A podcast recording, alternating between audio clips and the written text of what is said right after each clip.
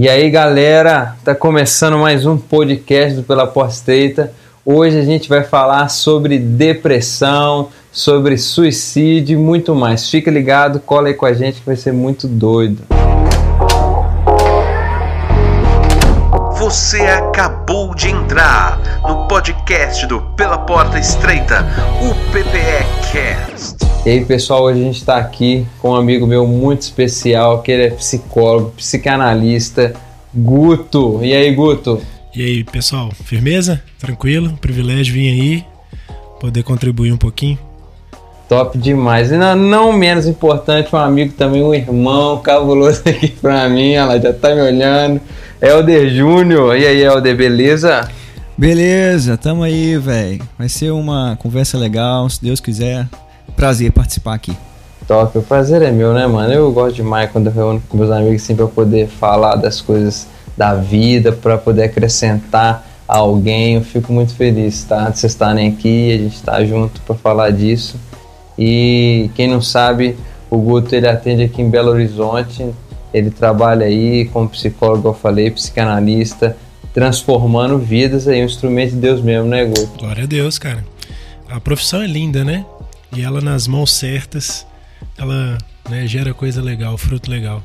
Verdade, demais. O Helder mexe com música, é professor, né, preparador vocal, né, tem o Voz Fit. Vai lá, olha, gente, marketing, galera. olha, já tá rolando marketing. E você sabe que professor tem muito psicólogo também, né? Claro. Às vezes chega o aluno, às vezes, olha só, acontece muito na pandemia, inclusive.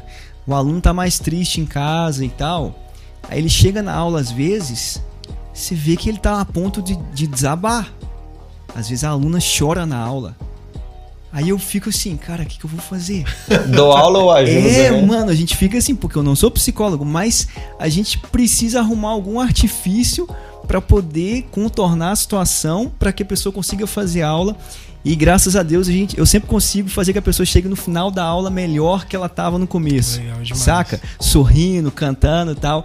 E assim, acaba que eu me sinto um pouquinho psicólogo nesse aspecto, porque às vezes você fica, não, velho, tem que fazer alguma coisa para contornar essa situação. Não posso simplesmente, não, vamos lá e é isso mesmo. Não, você Aham. tem que entrar na pessoa, né? Entrar, entre aspas, na ideia da pessoa. É interessante isso que você tá falando, Helder, porque muitas vezes você é só a ponta da lança, né? E o olhar que, que o aluno muitas vezes encontra, né? Assim, às vezes ele não encontra em casa, né? Ou nos ambientes aí que ele, que ele tem à disposição, muitas vezes ele transporta para esse professor, a professora, né? Uma figura de referência, muitas vezes, Verdade. de identificação, enfim. É muito importante. Essa profissão aí, ela tem muitos desafios. de Com verdade. certeza. Mano, olha que doido. Eu acho que vocês vão compartilhar desse sentimento que eu tenho. E você falando agora vem na minha mente demais, que é, velho, como o evangelho me ajuda a ser melhor no meu trabalho, cara.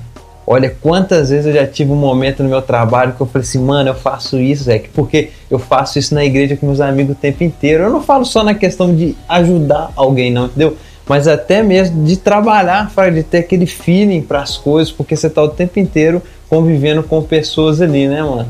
E eu acho assim muito louco, porque o evangelho faz toda a diferença quando alguém chega triste, aí no exemplo que o Helder deu, e você poder ajudar a pessoa quando tá a luz, né? O óculos é olhando pro, pro evangelho, o trem é muito louco, é, funciona muito bem. Evangelho é sinônimo de compaixão, né? E aquele que tem compaixão, ele sai na frente. É uma sensibilidade divina que, que eu acho assim que é muito cara no dia de hoje. Em relação a tudo isso que a gente vai conversar, é, quem tem fé, quem tem Cristo, né? Quem tem o Evangelho e a compaixão, ele, ele sai na frente. É verdade demais. Ô galera, só um, deixar aqui um título de curiosidade pra galera, né? Eu e o Helder, a gente é amigo há muitos anos também, mas muito pela igreja. Mas o Guto aqui, a gente é amigo que a gente andava de skate, né, mano? O skate é o comum nosso aí, né? Muito louco. E a gente ainda dá uns rolê junto, que é muito Ah, top, né, claro. mano? Nunca tentei andar de skate na minha vida. Aí, boa, só colar com a gente, né, não, não, não. O pessoal, assim, chega até dar um, um, uma certa pane, né? Os caras olham assim, pô, o cara é psicólogo. E anda de skate, Anda de skate, ou cristão, né? Assim, a galera costuma encaixotar o, o cristão, né? Quando sendo meio careta, né? A gente tem que quebrar, quebrar esse paradigma aí. É, porque a gente tá no oposto de várias coisas, né, mano? Psicologia, cristianismo e skate, tipo assim, porque é um, é um esporte. Até hoje é meio marginal ainda, né? Tipo assim, é, como diz o chorão, é, é, é profissão de vagabundo, né, mano? Isso. Então, então. É, mas é louco mesmo, cara. Graças a Deus o skate foi bênção na minha vida sempre. Graças a Deus mesmo. Cara, eu, eu quero perguntar aqui, e a gente até pede a, a referência do Guto, que é o profissional que tá aqui, né, mano? Com Eu certeza. queria saber, cara, se tem como a pessoa tá em depressão e ela não perceber. Uau, interessante. Né? Essa pergunta é muito boa. Né? Tem como sim, cara. Tem como. Principalmente porque a gente precisa é, desconstruir é, uma, uma visão que se tem acerca da, da depressão como sendo uma doença única. Né? Geralmente as pessoas pensam na depressão, elas imaginam uma pessoa trancada num quarto, uma pessoa que não come, não, não toma banho, ou seja, ela está incapacitada. Né? E não é bem assim a depressão ela compõe um espectro, né? Assim, a gente tem várias depressões, depressões mistas, os quadros de distimia, né? Então só pra gente é, poder ilustrar, é como se sua esposa estivesse grávida, por exemplo, e fosse, ah, não, nós vamos pintar o quarto do bebê de amarelo. Você vai chegar lá na casa de tinta, você fala assim, olha, eu quero uma tinta amarela. O cara vai jogar, o vendedor vai jogar diante de você uma palheta com diversas nuances de amarelo percebe?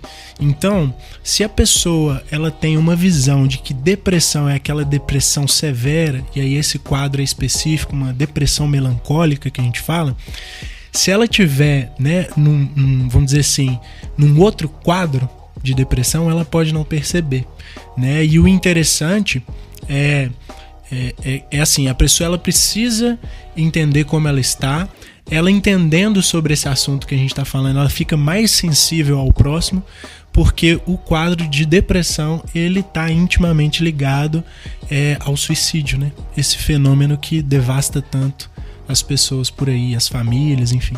Então acontece, às vezes a pessoa faz as atividades dela normal, trabalha, estuda, faz tudo normal, entre aspas, né? Mas ela não saca que ela tá em depressão, né?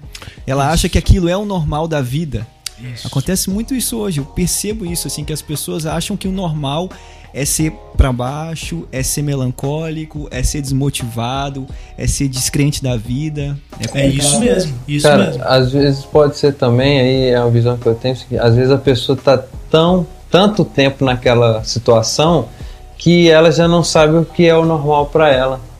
Né? Tipo assim, ela não sabe que ela tá diferente, ela não sabe que ela está doente, que ela está depressiva, ela acha que ela é assim, não. Eu sou assim. E aí eu vejo que às vezes isso pode alterar a maneira com que a pessoa trata as outras pessoas. Uhum. Né? E aí as pessoas começam a ter um julgamento dela diferente do que a realidade dela, porque ela está, né? Ela não é, ela está daquele jeito e, e nem ela percebe, né? É, eu não tenho, cara, isso é muito, muito louco, cara. Esse ponto que o, o Helder pegou assim é central, né? Assim, que é a funcionalidade de outros quadros de depressão.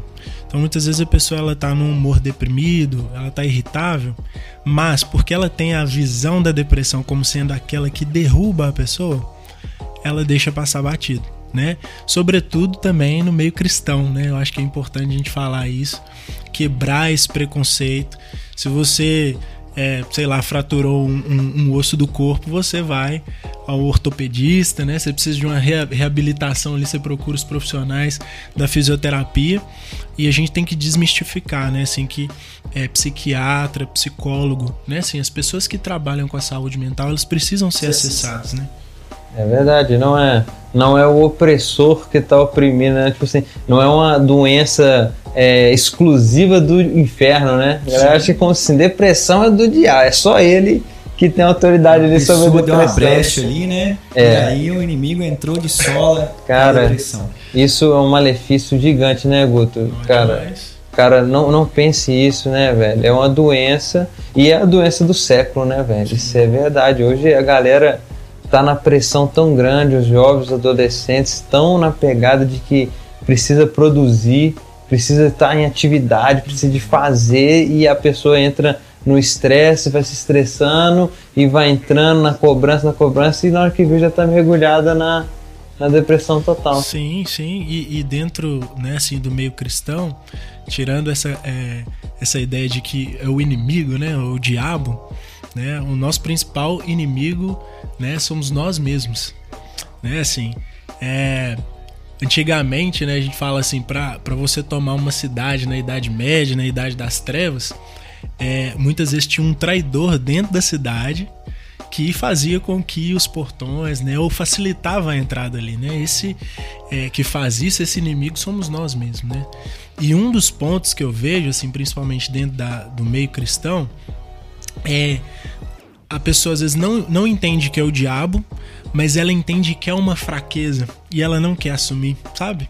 Então ela não procura o irmão, ela não procura a pessoa ali para dizer por quê? Porque, ah, mano, você tá com com depressão, ah, isso é mimimi, para com historinha triste, vamos que vamos, entendeu? Você tá, o seu, você tem que buscar mais, se encher mais do Espírito Santo, né, aquela coisa toda. Não que não tenha, obviamente uhum. você tem, mas é, é possível, de repente, uma pessoa que, que né, está buscando a Deus, está é, em uma vida de santidade, mas Total. que tem quadros depressivos também. Sim. Né? É, porque isso é assim, ó, se a pessoa não compreende o que a gente está falando, só piora o quadro dela porque ela se frustra, né?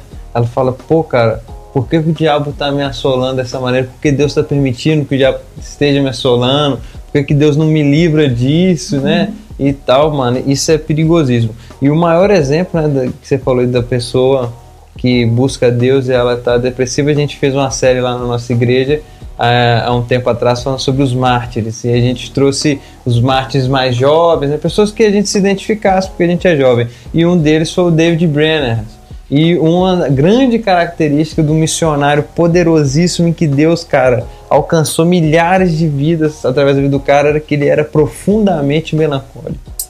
Profundamente. Foi até que eu falo aqui, eu vou aproveitar. Eu me identifiquei muito com ele quando eu li a biografia dele, porque eu sou tenho uma tendência um pouco melancólica e quando eu li eu eu estava numa fase meio bad mesmo da minha vida que eu estava muito muito melancólico assim e, e, eu falei poxa cara olha só isso é uma doença mesmo é como se o cara tivesse um câncer o cara tivesse qualquer tipo de doença porque o cara ele permanecia firme ele entendia que ele era assim né? Inclusive pelo fato desse assunto ser muito velado é, hoje acontece de muitos pastores terem depressão, mas ninguém sabe, a igreja não sabe, a família não sabe, e tem acontecido, né, de pastores tirando a própria vida por terem essa doença e não exporem isso, né? Eu, eu entendo também que a depressão ela acontece muito por falta de relacionamento.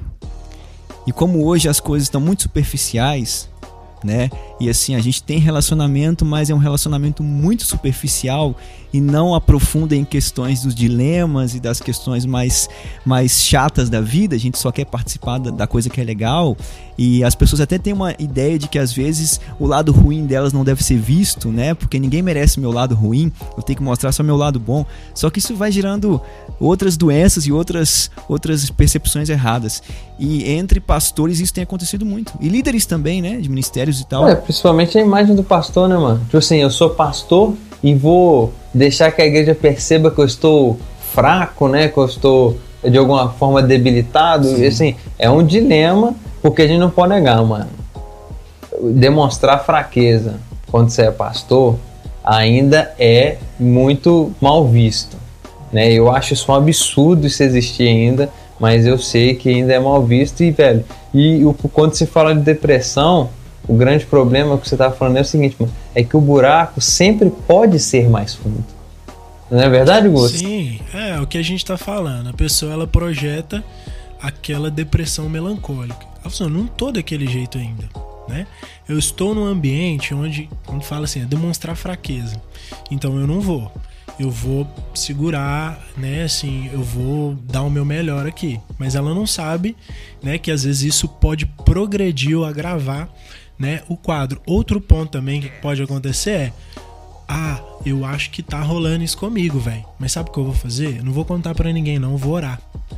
Né? Vou só buscar é, tem muita coisa que na minha vida, né, assim, é, se resolveu e melhorou com discipulado, né, assim, é, congregando na igreja, mas tem coisas que a gente precisa de um olhar profissional, de um cuidado profissional. Tu entende? Sim. É diferente, cara, quando a pessoa ela não quer é, é, abrir isso. E aí quando você fala sobre os relacionamentos, assim, é, eu não sei assim, se você quis dizer que a, a, tá faltando relacionamento, nem, nem, nem sei se é isso, mas eu acho que é a qualidade. Com certeza. É a qualidade do relacionamento, porque é justamente isso.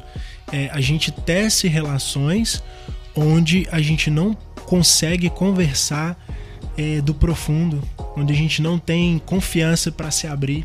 É só zoação, né? Só zoação. E sem falar, né, assim, é, principalmente do, dos jovens, que é um processo natural, assim, é, à medida que a gente vai se desenvolvendo, a gente se afasta da, da primeira instância socializadora que a gente tem, que é a família. Então é, é, natural muitas vezes o jovem ele ir se afastando, não, não se identificar tanto com a família. Então, se ele não tem um berço, uma família que acolhe, que ouve, né? E ele vai também para o lado de fora e no ciclo social dele ele não encontra isso, essa qualidade que o Elder falou, é, é complicado, né? Aí a ovelhinha tá ali e o, o inimigo tá bufando ao derredor. É isso aí, cara. É, a gente teve uma experiência boa a respeito disso, porque a gente, o que a gente mais fala, principalmente né, na, na juventude da nossa igreja aqui no Proposta Treta, é sobre discipulado. E a gente aprendeu isso, né, Helder, de que, velho, amizade, mano, é amizade, irmão. Entendeu? Eu vou falar com você. Você tava rindo aqui do jeito que a gente se trata aqui, né, mano? É tudo zoeira mesmo, porque a gente é irmão. Eu converso com ele, eu tenho liberdade para falar com ele, cara, de qualquer coisa que eu precisar. E já busquei ele, ele já buscou. E isso, cara, com toda certeza absoluta, Zé, é um fortalecedor da nossa vida e das pessoas que convivem com a gente. Porque, cara, amizade, mano. É, eu tenho feito questão, na verdade, de exercitar mais isso. Porque isso é um exercício. Se abrir, expor a vida. É um exercício. Uhum. A gente não quer se expor, a gente quer ficar mais na neutralidade, a gente quer passar pelas coisas mais na calada e tal. A gente é estimulado até nas relações sociais a não contar muitas coisas porque as pessoas têm olho gordo em cima de você. Não conta seu sonho para ninguém, não, porque não vai dar certo. E aí, cara, a gente vai entrando num, num lance de tipo assim: eu não posso confiar em ninguém. Eu não posso contar nem pra mim mesmo, porque se o diabo ouvir, ele vai me derrubar. Cara, eu... não fala em voz alta, meu irmão. Não fala. Eu fico bolado, isso me irrita um tanto, cara. Nossa, a pessoa fala isso comigo. Não pode falar com as pessoas, tá? Que não pode, mano. É, eu tenho exercitado isso com o pessoal da igreja mesmo. Porque se a gente não exercita, aí a gente não, não, não tem essa relação, e aí a liderança mesmo, né, não troca ideia dos próprios problemas. No, em questão de casamento, em coisas que acontecem com todo mundo, Sim. entendeu? Se a gente não troca essa ideia, como é que a gente vai liderar as pessoas e tratar o problema das pessoas, entender a situação das pessoas? Porque eu percebo muito, cara, que acontece o seguinte: às vezes, muitas vezes, a gente que não é psicólogo, nem psicanalista, nem da área da saúde assim, a gente não consegue muito entender como a pessoa pensa e como ela trata aquilo. A gente sempre tende a colocar em menor valor, né? Colocar como algo mimimi que você falou uhum. e tal. E de uns tempos para cá a gente tem conversado disso também. Tipo, vamos tentar nos colocar no lugar da pessoa e tentar ver como ela pensa, como ela lida com essa situação. Se ela tá enxergando isso grande demais, vamos tentar enxergar pelos olhos dela. É, porque às vezes pra gente é um nada, né? Velho, o cara tá incomodado com isso. E não, porque não me incomoda, eu acho que não deveria incomodar a pessoa, né? Mas fala, pô, é, é isso exatamente o que você falou, né? Então vamos mudar, então vamos é, importar para ele com isso, entendeu? Se ele se importa, vamos importar com ele. Sim, é, eu acho assim que o que a gente está dizendo é. Por exemplo, eu faço parte de uma igreja em células, né? Batista Central. Muita coisa se resolve em célula e discipulado. Mas a escuta é outra. Percebe? Por que, que é difícil muitas vezes o pastor, o líder, dar conta dessa escuta? né? Porque é justamente o, o que o Helder falou. Falta para ele aquele feeling profissional. Você tá entendendo? Muitas vezes aquilo que a pessoa despeja, ela, ela onera as relações é, que ela tem, por exemplo, na célula, com os amigos, né, até na relação de discipulado com o líder, né, ela, ela, ela leva algo para ali que deveria, talvez em tese, né, assim, ser projetado por um, por um outro ambiente. O setting terapêutico, talvez, é o lugar para ela dar conta disso. Né? Às vezes dela reconhecer que ela está hipervalorizando algo, né? Ali é o momento onde ela vai se descobrir, vai se, vai se conhecer, né? Então, é, a proposta é a escuta do discipulado ser própria e a escuta terapêutica, né, da análise ser própria também. E aí quando a gente vai incentivando as pessoas olharem para si, se perceber e saber que não tá legal, elas vão começar a identificar, olha, é só que o discipulado, só a relação com o pastor não tá dando. Me ajuda. Tem alguém para você me indicar? Eu preciso conversar com uma outra pessoa. Não serve meu pai, minha mãe, o namorado, o esposo, a esposa. Eu preciso de uma outra pessoa. Verdade. É, o que o Helder falou, eu vejo muito como o auxílio. Sacou? Porque eu falo assim, quantas vezes aconteceu alguma coisa com um amigo nosso, né? E você que tá ouvindo aí, não sei. E, e a gente falou assim, velho, por que, que eu não percebi?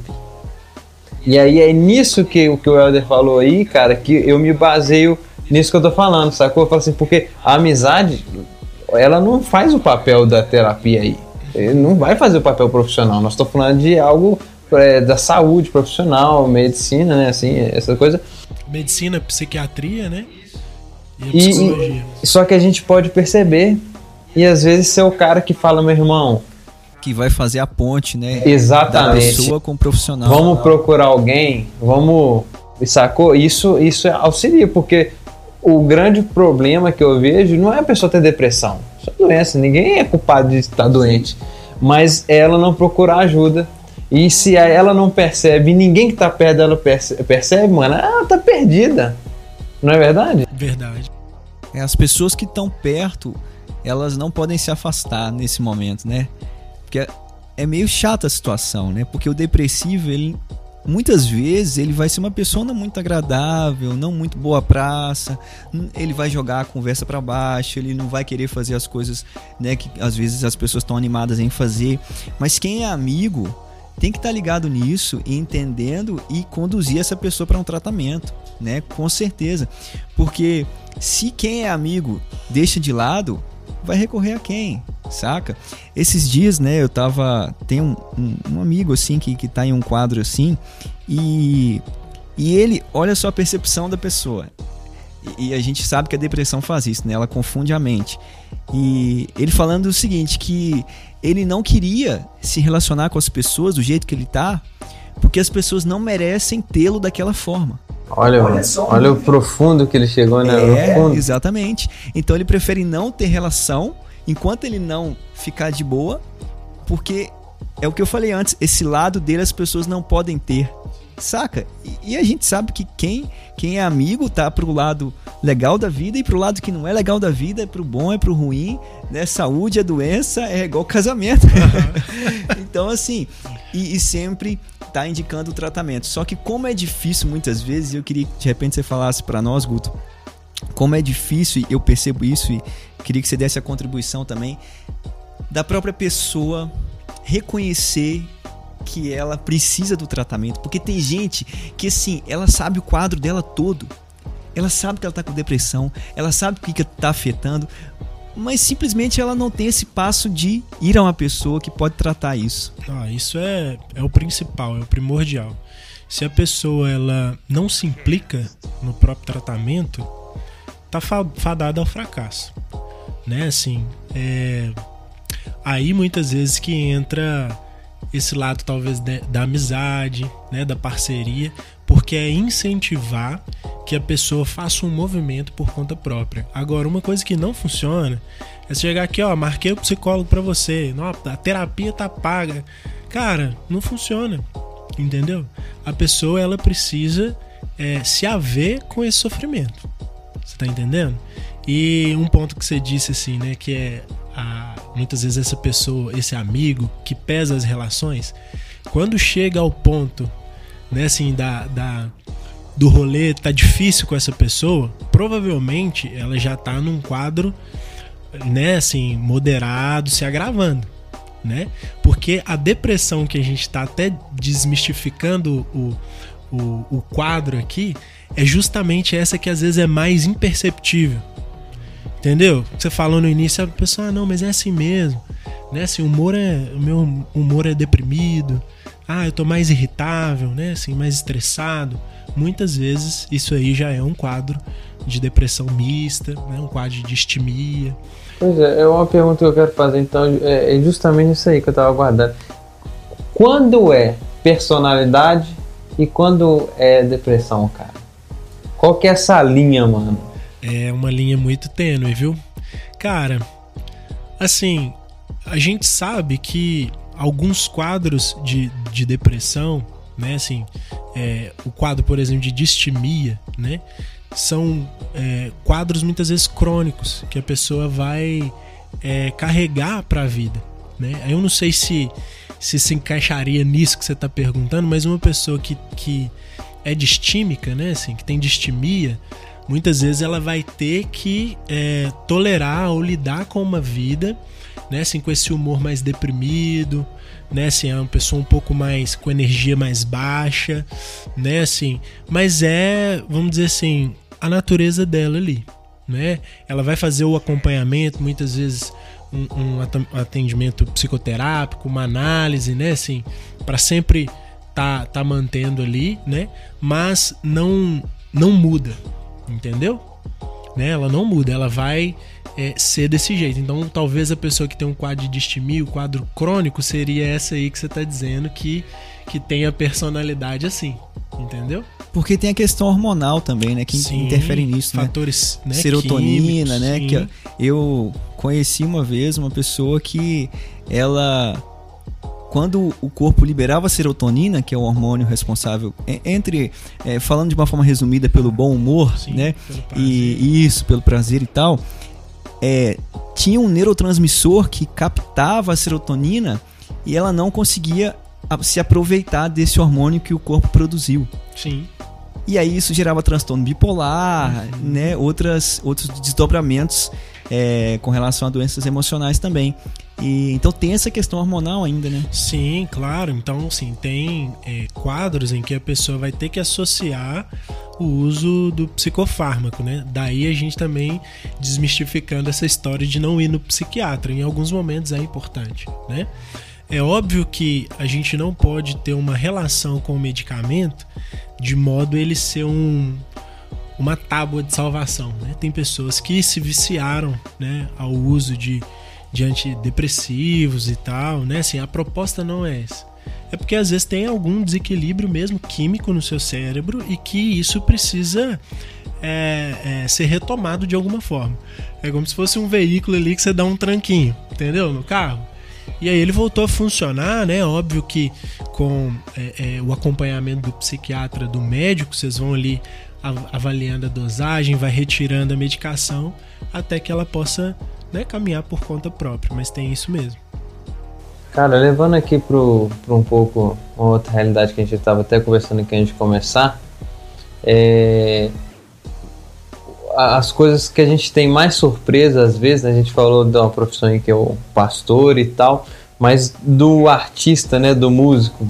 Às vezes vê o cara aí na fama, o cara né, é, postando na internet fotos e tal, você acha que tá tudo bem, tudo certo, e de repente o cara tá morto, às vezes suicidou ou foi internado e tal. Uma coisa que eu lembrei aqui agora foi que eu vi uma vez um post na internet, não acompanhava muito, mas aquele cara do Linkin Park, né? É uma foto dele rindo, rindo bastante na foto assim, pai, o pessoal, o cara tirou essa foto rindo e depois já foi se matar. Olha que coisa, né? As pessoas ostentando. Não estou dizendo que é o caso, é igual eu falei, porque eu não acompanhava, né?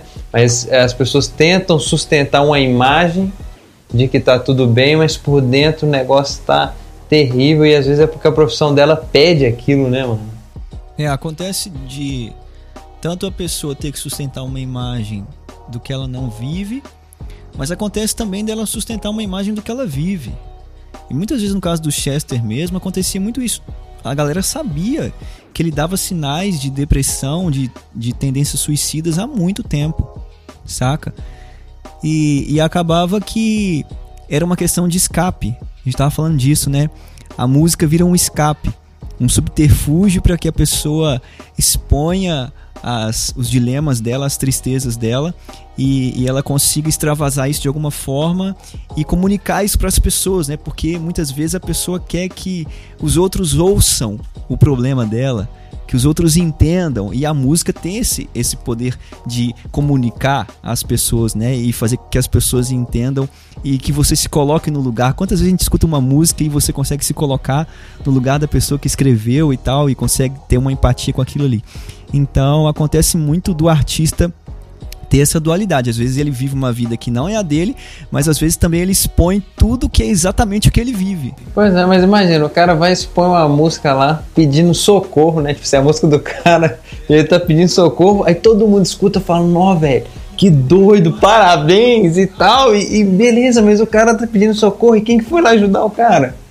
Sacou? É, Sei lá, mano. É, é talvez entender quando quando essa arte que ele faz é o grito, né, a ajuda, e, e quando que o ato dele produzir, né, dele construir, é, já é uma forma dele lidar com esse sofrimento, né? Igual a gente estava falando um pouquinho antes de começar, a arte em si, né, todo tipo de arte é uma das melhores formas de sublimação, né? Um conceito assim que a gente usa no campo da psicologia, que é, é quando o sintoma, né, a dor, o sofrimento é transferido para algo, né? Então assim, é um, é um ato libertador assim, né? Assim, é um momento é, de catarse, né? De bem-estar, né? Então é, é um momento onde eu transfiro talvez para arte aquilo que é, me consumiria se eu guardasse só para mim, entendeu?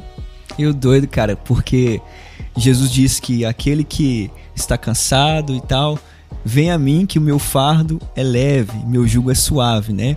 E às vezes a pessoa que não tem essa fé, né, que não tem esperança em Cristo, ela deposita o fardo dela, né, na arte, em outras coisas que não podem que carregar, que não podem é, suprir essa, essa falta que ela tem e esse que não podem de fato dar essa leveza que ela quer ter despejando em alguma outra coisa. Às vezes é despejo numa pessoa, né? Despeja o fardo em, em uma situação, em uma pessoa, em, em, uma, em uma arte, em um tipo de arte.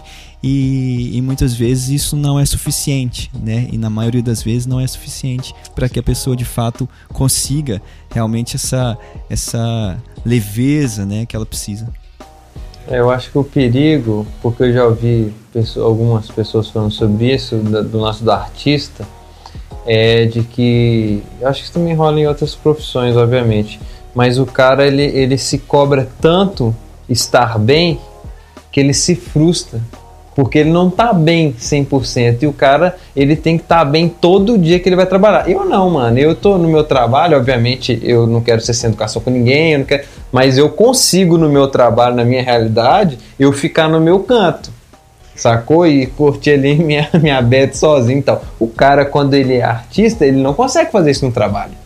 O cara tá ensaiando e tá ensaiando com um monte de gente. Ele vai tocar, ele tá tocando para um público que quer ver ele dar pirueta, fazer isso, rir, brincar e zoar. E o cara se frustra com isso, e isso leva o cara, às vezes, pra depressão, né? A cobrança, a gente falou isso no começo, né? A cobrança tem jogado a gente na, na, na, depressão, na tristeza e às vezes levado Você a fala assim a questão talvez do da comercialização da imagem, né? Assim, e isso as mídias sociais elas é, vamos dizer assim elas abarcam muito isso, né? Elas elas se apropriam muito disso. Eu acho que, que eu compreendo um pouco do que, que você está falando quando a gente olha, por exemplo, é, sei lá, as contas de Instagram né? Então as pessoas ali talvez é, seguem outras, né? Se espelham, se projetem, né? Assim, na vida de outras pessoas, entendendo que é, aquele fragmento que ela coloca ali, né? Que ela sobe ali para o site é a completude da vida dela e não é.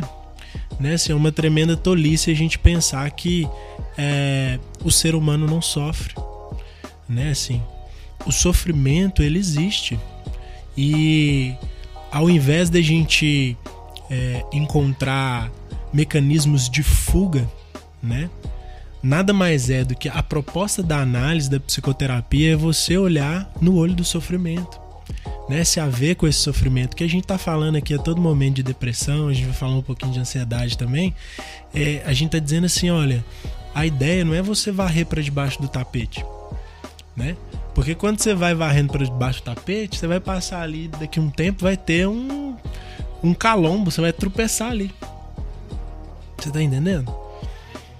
É, então a, a, muitas vezes a imagem né, que, é, que é comercializada é só um fragmento. Né? A pessoa ela precisa dar. Quem está do lado de cá, né, acompanhando, precisa entender que ali tem um ser humano, que ele sofre, que ele passa, né? O artista ele passa por todos os, os problemas comuns e dilemas que uma pessoa tem. Né? A gente estava até conversando há pouco, o artista, talvez, eu acho, pela mente criativa, ele, ele até traz é, é, essa ideia há muito tempo perdida, né, que veio lá dos filósofos, né, que é contemplar o ócio, né, assim, a gente tava até conversando um pouquinho, falando assim, ah, não, artista às vezes queima a placa demais, pensa demais nas coisas, mas é isso, né, assim, de contemplar a realidade, perceber as, as nuances, as, as entrelinhas, né, do que que, do que que tá acontecendo, os desajustes, né, mas a ideia é você não fugir disso, né? Você abraçar, lidar com esse sofrimento, né? E quando tiver pesar demais, encontrar ali todos os recursos e as ferramentas que você tem à disposição, né? A saber aí os profissionais, né, da área de saúde mental também. Porque as pessoas acabam muitas vezes entrando numa rotina de fazer muita coisa para poder não lidar com aquele problema, Sim. né? Eu vi uma vez um pastor falando que eu achei muito doido, que no dia que o ser humano de fato parar para poder pensar nas questões existenciais e nas questões de mais profundas acerca da vida, mais metafísicas e tudo mais, que é o que acontece muito com artistas, né, e outras pessoas ligadas a, a, a obras é, intelectuais, enfim, é, acontece muito deles de fato é, refletirem nessas questões mais digamos assim, não superficiais acerca da existência, acerca da realidade. E aí, normalmente, as pessoas, entre aspas, comuns, a gente também é comum, artista também é comum, mas assim, as pessoas que não pensam tanto nisso, elas estão na rotina delas, elas trabalham, elas estudam, elas vivem, elas vão vivendo e elas não têm nem tempo para poder refletir nessas coisas. Então, tá de boa. Mas a partir do momento que ela começa a ter essa percepção, a ter essa reflexão, aí que a coisa de repente começa a desandar, porque ela não tem estrutura para poder lidar com isso e ela, nossa, era é assim que acontece, nossa, o mundo é assim, não, o mundo é mal, hein? Nossa, as pessoas são más. Olha que doideira, era uma a pergunta que eu ia fazer aqui era o seguinte: por que que as pessoas associam tanto a ansiedade com a depressão, né? Tanto que a gente fala assim, vamos falar sobre ansiedade e depressão. Se a gente acabar esse podcast aqui agora, muitas pessoas iam falar, os caras falaram sobre ansiedade e depressão, mas a gente não falou sobre ansiedade. E a galera associa muito. E aí uma coisa que você falou legal é, você falou de redes sociais, o Guto falou, e eu pensei que, cara, como que as redes sociais tiraram a vida do normal? Porque antigamente eu me assentava com meus amigos na, na, na esquina e a gente ficava só sentado lá fazendo absolutamente nada, nada. Hoje isso é mal visto porque você não está produzindo. Entendeu? Você não está gerando valor. Cara, você, tá agregando, né? você não está agregando nada, você é mal visto. E aí você falou do artista que está contemplando o ócio. Então eu vejo, o artista entra em. hora que viaja, o cara entra na depressão porque ele pensa demais. E aí às vezes ele começa a achar que o mundo é muito mal, ou o que seja. E o, o restante das pessoas normais da sociedade, o jovem adolescente, ele se deprime por causa da ansiedade, porque ele está agitado o tempo inteiro. Ele é obrigado a estar agitado o tempo inteiro. Faz sentido isso, Guto? Bom, vamos lá. É, eu compreendo o que você está dizendo, mas eu penso um pouquinho diferente em relação a alguns aspectos, né? Será que o que deprime o artista é que ele pensa demais? Não sei se é por aí, né? Assim, porque é importante pensar nas coisas da vida. Né? O que muitas vezes está adoecendo as pessoas é porque a gente vive uma vida anestésica. Né? A gente vive uma vida buscando coisas para anestesiar, para aplacar a dor, né? Então assim, a dor é um mecanismo de defesa. Quando dói, né, assim, você sabe, né? O cérebro recebe a informação, você sabe que algo é errado com o seu corpo. Agora, quando você não consegue perceber a dor, né? Daí o, os usos né, indiscriminados de analgésico, seja lá o que for, né? Muitas vezes, é, vamos supor, você tá lá, é, tô tendo uma febre, né? Aí eu vou e só tomo um remedinho, né? Ou seja, o anestesio, né? Eu tomo um anti-inflamatório. E aí, de repente, eu diminuo aquele sintoma, mas às vezes eu tô com uma infecção grave e eu não sei. Você tá entendendo? Só tá maquiando. Então, assim, não é tanto lá nem cá. Né? Assim, eu acho que o artista, quando ele pensa muito, e se porventura ele se deprime, né, ou ele adoece como qualquer outra pessoa, né, pode adoecer, que é o que a gente está falando aqui, ele deve procurar ajuda. Assim, agora eu não sei se o fato de pensar, né, é, vamos dizer assim, é o vilão da história. Eu acho que é pelo contrário. As pessoas elas pensam pouco, né? Elas elas passam batido, né? Elas é, é, elas se afogam num copo a mais de cerveja, elas se lançam um pouco mais, horas a mais no trabalho, elas é, trocam de um veículo, enfim, vão encontrando coisas para anestesiar aquilo que precisa ser olhado, né? É, um tempo atrás eu estava lendo um livro que falava sobre a picada da aranha marrom. A periculosidade da picada da aranha marrom é porque ela é indolor.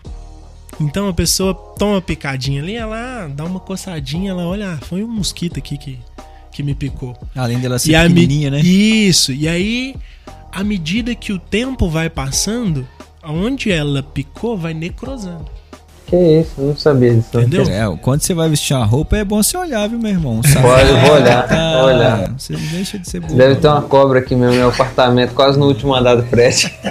então a gente tá usando essa, essa, é, é, essa ilustração, né, assim, é, é para trazer essa, esse universo, né, assim, do campo da saúde mental que muitas vezes é como essa picadinha. As pessoas vão deixando passar, vão deixando passar e a coisa vai ficando. Né? E, e, essa, e a pergunta que eu fiz aí dança, da ansiedade é, é por que, que a gente associa muita ansiedade à depressão? Por que, que é isso aí? Explica pra gente. Olha, cara, eu não, eu não sei assim propriamente dizer, mas eu vejo que talvez pela recorrência, assim como a depressão, né? A ansiedade também é tá aí no ranking das, das doenças, né? De fundo emocional, fundo psíquico que é, que estão acometendo né, a nossa geração assim, de uma forma avassaladora, né? Então é, a gente precisa é, entender um pouco mais o, esse campo da ansiedade, diferenciar isso de quadros de agitação, né? É muito, é muito interessante, é um campo legal. Assim. O que, que é ansiedade, então? Fala aí, pai. Cara, então, primeiro, ansiedade ela é um mecanismo adaptativo que todo, todos nós temos. Né? Então a gente precisa primeiro entender o que é ansiedade e o que é ansiedade patológica. Você tá entendendo? Porque às vezes as pessoas tendem a pensar que eu não posso me sentir ansioso. Uai, não é assim. Né? Então, por exemplo, quando você está diante de uma é, de uma atividade, uma tarefa, ah, vou apresentar o TCC, eu vou passar por uma entrevista de emprego, né? A ansiedade ela te ajuda a se preparar melhor para aquilo, né? Então, diante da ansiedade, o desconforto daquilo que vai vir, você tenta se precaver as contingências, entendeu? Mas você executa a tarefa, né, aquilo que lhe é proposto. A ansiedade patológica, ela já é o contrário.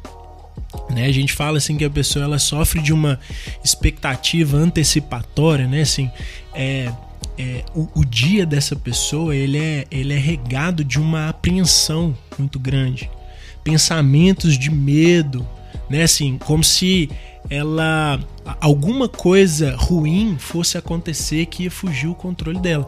E é uma situação assim constante. E aí dela dá uma angústia, né? Nela. Sim.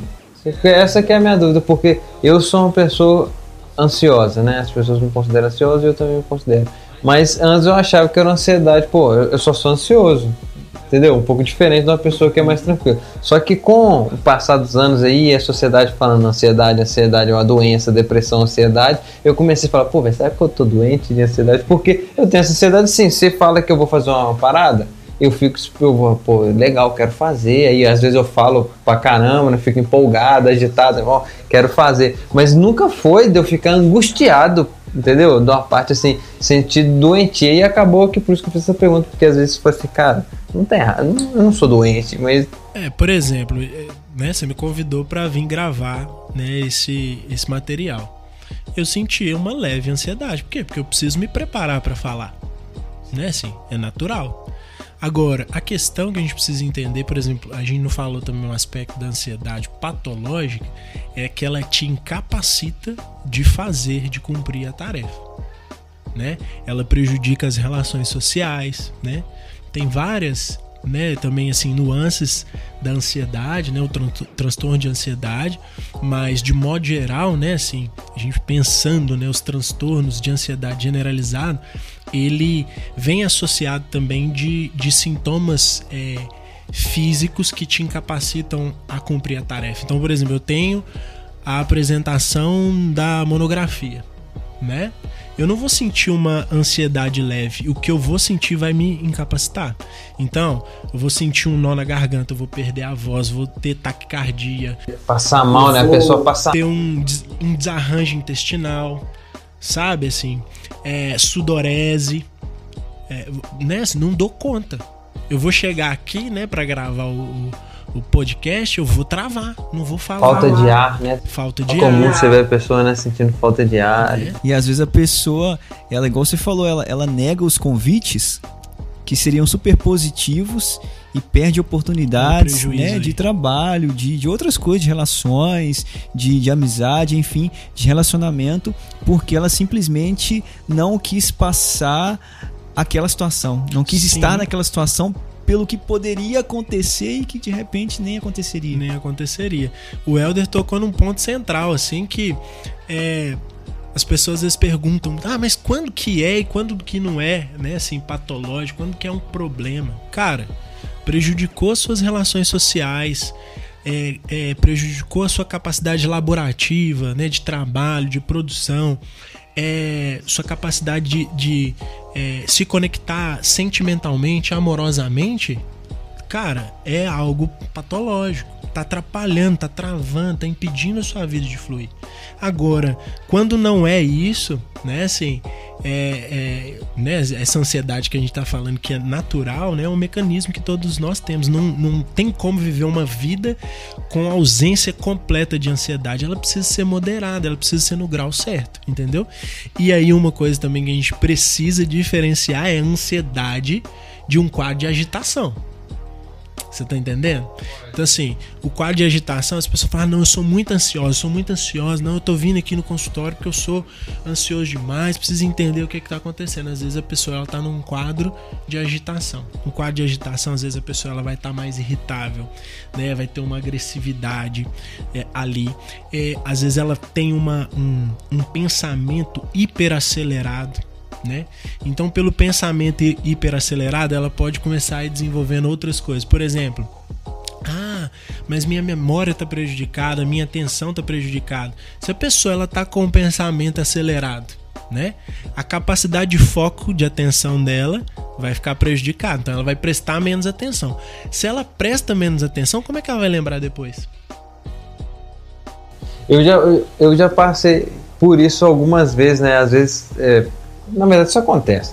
Eu tô com tanto serviço para fazer e aí eu paro na frente do computador e fico pensando e vendo, velho, tem que fazer isso, isso, isso, isso, isso, aquilo, e eu não consigo fazer nada. Sacou? Porque eu faço assim, velho, eu, eu não consigo fazer porque eu tenho que fazer isso tal, e eu fico naquela. Aí enquanto eu não paro, eu falo assim, meu, eu vou começar de algum lugar e vou terminar isso. Aí depois eu passo para qualquer outro e termino aquele outro. Aí eu consigo é, fazer. E eu fico agitado mesmo, porque eu não consigo. Eu tô pensando, você não consegue. Você trava. Você trava. Aí eu tenho que falar, velho, calma, calma, calma. Parou. Começa de algum lugar, escolhe um ponto aí e vai. Sim, faz uma, coloca uma lista, né? É, tipo isso. E tal. Ô, deixa eu fazer uma pergunta para vocês, quem quiser responde. O que que, o que que a gente deve pensar então daquele texto quando Jesus diz: "Não andeis ansiosos por coisa alguma"? Que que Jesus estava querendo dizer ali e de qual ansiedade ele estava querendo dizer ali? E aí, quanto ao que comer, quanto ao que vestir, quanto ao dia de amanhã e tal? Como é que é essa ideia? É, eu acredito que, que ele tá falando ali de uma ansiedade, assim, por um grau moderado, quando aquilo começa a te tomar, né? Aquilo, quando aquilo né, te, te impede de, de participar da, da, da boa parte, né? Que é a comunhão com ele. E viveu hoje, E né? viveu hoje e tal, né? Assim, ficar pensando sempre no amanhã, enfim. É, acredito eu acho, eu acho que o próprio contexto, não só desse texto mais bíblico, me leva a pensar que ele está falando sobre a questão de que eu preciso fazer para amanhã, cara. Eu, sacou? Eu. Eu preciso. Se eu não for lá e trabalhar, eu não vou ganhar o meu dinheiro, que sou eu que me pago. E a gente entende, cara, que quem me sustenta é Deus. Deus me colocou no meu emprego, Ele abriu as portas, Ele que me capacita a trabalhar ali e Ele vai me sustentar. Por mais que hoje, no dia de hoje, teve alguma é, adversidade na minha vida, mas Deus ainda continua no controle. Porque aí Ele fala, né, pô, eu visto é, as plantas, eu dou de comer para os passarinhos, mano, você tá aí ansioso, mas sou eu que faço. Então, eu acho que, é, igual você falou, né? O, o- nós somos o nosso inimigo, né, velho? Quem pecou no jardim foi o homem, então é o, o homem que avacalha a parada. Então, acho que é, é a palavra de Deus dizendo pra gente isso. Falei, cara, eu sou Deus, eu sustento. Não fica desesperado porque você precisa de dar conta. Porque quando a gente pensa demais, mano, a gente vê o seguinte, velho, cara, eu não dou conta. Né? A gente tava conversando ali, né? A gente falando sobre casamento antes do Helder chegar. A gente falou assim, cara, como que Deus abriu as portas, porque as contas não fechavam, como Deus me abençoou, deu aquilo. Por quê, mano? Se a gente for pensar mesmo, você não consegue, velho. Você não vai conseguir fechar a conta. E aí você não pode entrar nesse limbo, lembra, cara? Eu não fecho a conta, mas o Deus que eu sirvo é o rei da matemática, né, irmão? Então nós vamos fazer o negócio acontecer. Eu acho assim, a- o, o texto que o Elder cita, assim, um pouquinho pra frente, alguns versículos, é a chave pra mim. Né, que ele fala assim: que a paz que excede todo entendimento né, guardará a mente e o coração de vocês. Porque o que, que é isso? Né? Em algum momento, cara, eh, as coisas vão dar errado. Né? Em algum momento a coisa vai sair ali do script. E aí, nesse texto aí, se eu não me engano, é de Mateus é, 35, 36, Acho que é seis, se 6, não me engano. 36, né? Não sei muito bem a referência aqui, eu acho que é 6, 36. Ele fala assim: olha, eu sei que vocês precisam dessas coisas, mas quem se preocupa mesmo com isso, né? Eu acho que nessa nível de ansiedade é os pagãos, cara. Né? Então, assim, o, te- o texto de Filipenses 4 é interessante demais, porque ele fala assim: olha, é, coloca né, o que está te afligindo aí através de súplica e oração, que a paz que excede todo entendimento. Então, na hora que, tipo assim, né, saiu do controle, nós cristãos a gente consegue, né, através da fé, da comunhão com Cristo, descansar mesmo ne- nessa situação difícil, né? O ser cuidado, cara. Sim. Quando que, velho, você sabe, a consciência de que você é cuidado é uma das coisas mais acalmantes do mundo, eu acho. Você vê isso numa criança, né? A criança ela tem essa percepção, depois que a gente vai ficando velho, a gente tem menos percepção, mas o seu filho tem que fazer uma parada e às vezes que você deu nele um abraço, mano, e ele percebe, pô, eu, eu tô fazendo isso, mas meu pai tá aqui, tá cuidando de mim, né? O Guto é pai, sabe disso. É outra história, mano. Agora, o pagão, ele é cuidado por quem? É o que eu falei, ele, ele que tem que se virar, mano. O corre é dele. Ele que se vire pra comer amanhã, né? Assim, na cabeça dele. E Jesus tá falando: não, não, mano, tô aqui. Se ele não tem, ele não vai conseguir colocar a cabeça no travesseiro e dormir, né? Total. né? Aquele que tá em Cristo consegue. E aí, só pra, né, assim, a gente falou muito de depressão, não vamos deixar aqui a questão da ansiedade, da agitação em aberto. Né? Então a gente tá falando de- da ansiedade patológica e desse quadro de, de agitação que às vezes ele incapacita, ele traz algum prejuízo para a pessoa. Como que eu identifico isso? Né, o quadro da agitação é a pessoa que ela não consegue iniciar e terminar às vezes uma tarefa simples né? Ela coloca um filme pra ver, ela não dá conta. Ela pega um livro, ela não termina de ler a primeira página. né? Assim, ela vai começar a fazer um almoço, ela, ela não termina, né, de fazer. Isso né, que é o quadro de agitação. Então a gente precisa separar o que é ansiedade e separar o que é um quadro de agitação, porque até em termos clínicos o tratamento é diferente. Né? Nesse nível assim mais agudo, quando a pessoa precisa usar um psicofármaco, se o diagnóstico não foi bem fechado, né? É, por exemplo, ansiedade é, tra é tratado com antidepressivo e agitação é com estabilizador de humor, né? Estabilizador de humor se você trata o cara num quadro de agitação com, com antidepressivo, ele muitas vezes não vai melhorar, né? Salvo raras exceções, é raras exceções que ele vai melhorar, né? Assim, então a gente precisa identificar cada coisa aí. E tá ligado também ao transtorno do déficit de atenção, assim, essa parte de agitação ou não? É outra não coisa? Não necessariamente, mas pode ter é, comorbidade que a gente fala, né? Assim, porque é, muitas vezes a pessoa não vai vir só com né, com uma coisa. Às vezes é um vai ter contexto, um quadro né? associado, né, umas outras coisas associadas, mas pode ter, né, Entendi. É, agitação sim nesses casos.